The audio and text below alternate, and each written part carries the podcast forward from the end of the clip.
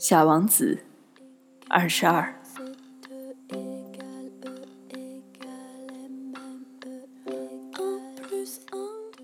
你好，小王子说道。你好，扳道工说道。你在这里做什么呢？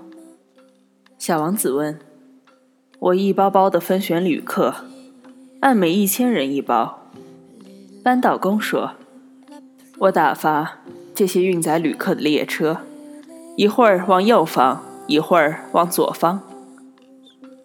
这时，一辆灯火通明的快车雷鸣般的响着，把扳道房震得颤颤悠悠。他们真匆忙呀，小王子说。他们要寻找什么呢？开机车的人自己也不知道。扳道工说。于是，第二辆灯火通明的快车又朝着相反的方向，轰隆隆地开过去。他们怎么回来了呢？小王子问。他们不是原来那些人了，扳道工说。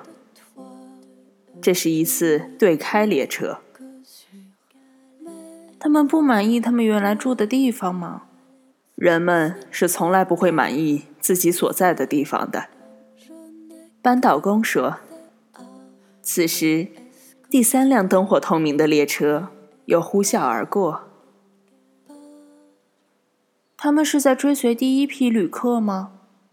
小王子问道。他们什么也不追随，扳道工说。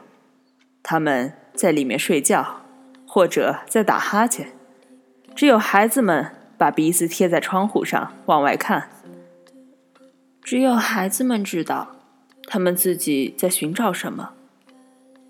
小王子说：“他们为一个布娃娃要花费不少时间，这个布娃娃就成了很重要的东西。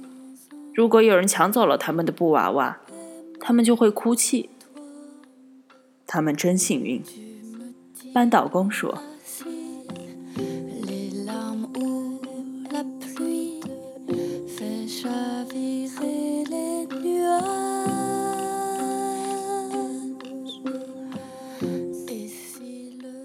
更多资讯，欢迎订阅荔枝 FM 九幺七零三六，或关注微信公众号“灵讯 Clara”。